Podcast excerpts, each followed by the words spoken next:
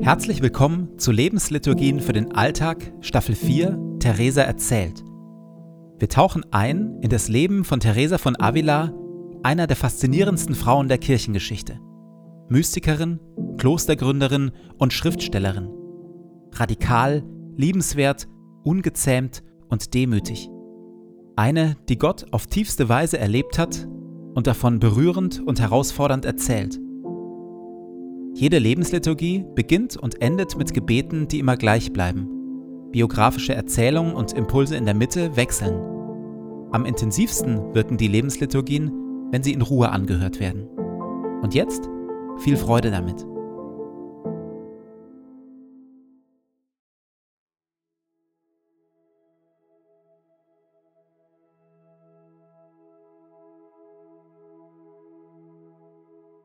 Zu Beginn meines Betens lege ich zur Seite, was mich beschäftigt, und lasse es ruhig werden in mir.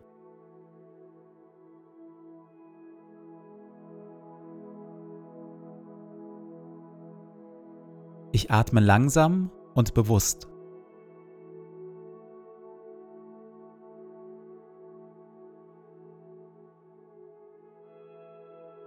Ich sammle mich und bin ganz da.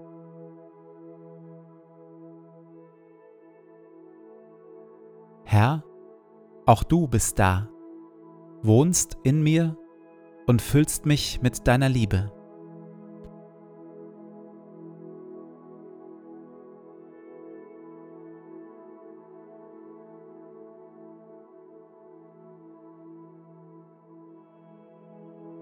Ein Gebet von Paulus.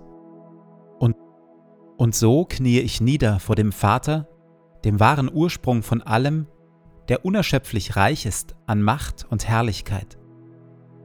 Mein Gebet ist, dass Christus aufgrund des Glaubens in euren Herzen wohnt und euer Leben fest in der Liebe verwurzelt ist. Das wird euch dazu befähigen, die Liebe Christi zu erfassen in all ihren Dimensionen, in voller Breite, in voller Länge, in ganzer Tiefe und all ihrer Höhe. Ja, ich bete darum, dass ihr seine Liebe versteht, die doch weit über alles Verstehen hinausreicht, und dass ihr auf diese Weise mehr und mehr mit der ganzen Fülle des Lebens erfüllt werdet, das bei Gott zu finden ist. Ihm, der mit seiner unerschöpflichen Kraft in uns am Werk ist und unendlich viel mehr zu tun vermag, als wir erbitten oder begreifen können, ihm gebührt durch Jesus Christus die Ehre in der Gemeinde von Generation zu Generation und für immer und ewig. Amen.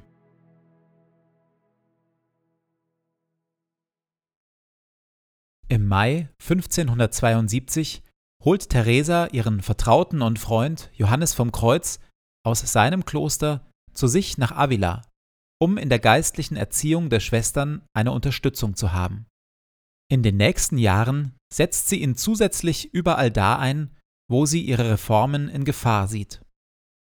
Als sie erfährt, dass im Männerkloster in Pastrana ein Mönch die Leitung übernommen hat, der seinen Novizen Schläge auf den nackten Rücken verabreichen lässt, um ihre Leidensfähigkeit zu prüfen, schickt Theresa ihren Vertrauten Johannes.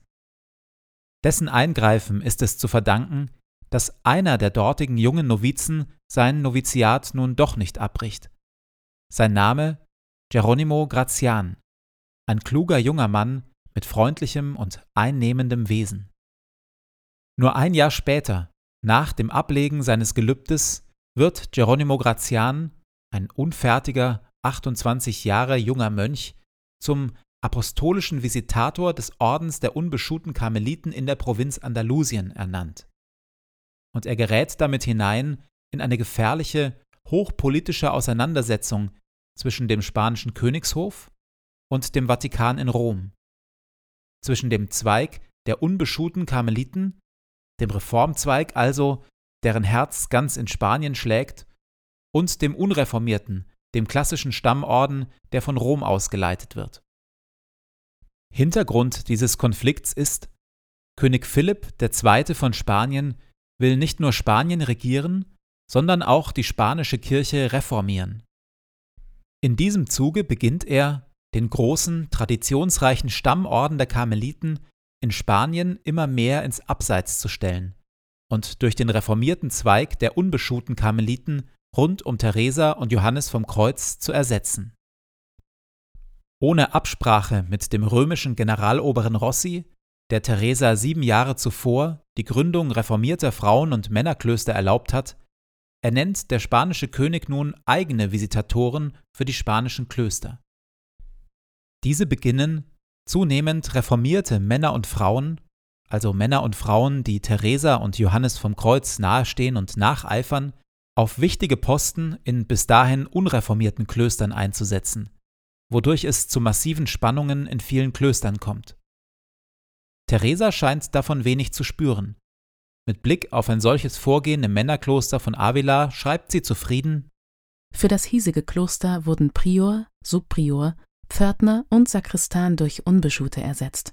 Und hier wirkt nun ein Heiliger als Beichtvater. Er hat großen Nutzen gebracht, und dies alles ist nach meinem Geschmack. Das war großartig, und ich hoffe im Herrn, dass es so bleibt. Als Geronimo Grazian und Teresa nun auch noch beginnen, gegen den erklärten Willen des Generaloberen Rossi in einer neuen spanischen Provinz, nämlich in Andalusien, zu wirken und Klöster zu gründen, nutzen wichtige Männer aus dem unreformierten Teil des Ordens dessen Verärgerung. Auf einer Versammlung der leitenden Männer des Karmeliterordens werden weitreichende Entscheidungen gegen die Reformbewegung beschlossen. Alle Männerklöster die ohne die Erlaubnis des Ordensoberen gegründet wurden, sind aufzulösen. Sogenannte ungehorsame Söhne, wie Geronimo Grazian und Johannes vom Kreuz, sollen ihre Ämter enthoben und exkommuniziert, also aus der Kirche ausgeschlossen werden. Und Teresa bekommt den Befehl, sich in ein Kloster ihrer Wahl zurückzuziehen und dieses Kloster nicht mehr zu verlassen.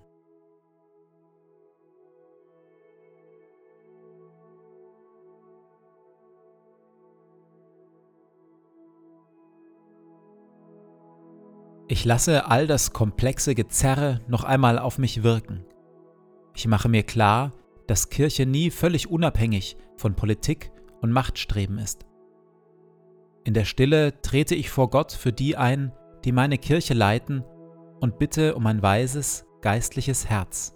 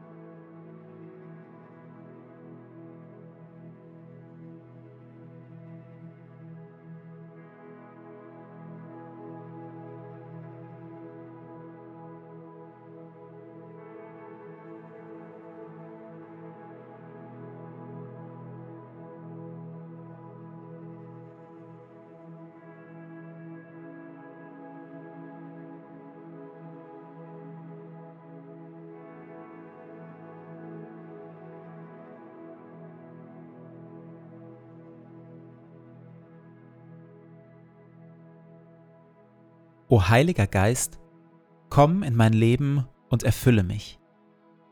Ich für mich bin nichts weiter als ein leeres, zerbrechliches Gefäß. Erfülle mich, auf dass ich ein Leben aus deiner Kraft lebe. Ein Leben voller Güte und Wahrheit. Ein Leben voller Schönheit und Liebe. Ein Leben voller Weisheit, Geduld und Stärke aber vor allem lass Christus in mir Gestalt gewinnen. Hilf den Thron in meinem Herzen räumen und mache Christus zu meinem Freund und König, auf dass wir eine Einheit werden, er in mir und ich in ihm, heute und an allen Tagen und in Ewigkeit. Amen.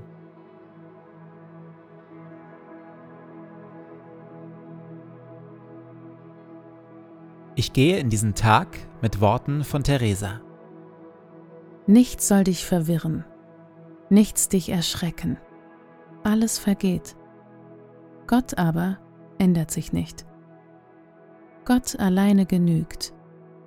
Wer ihn hat, dem wird nichts fehlen.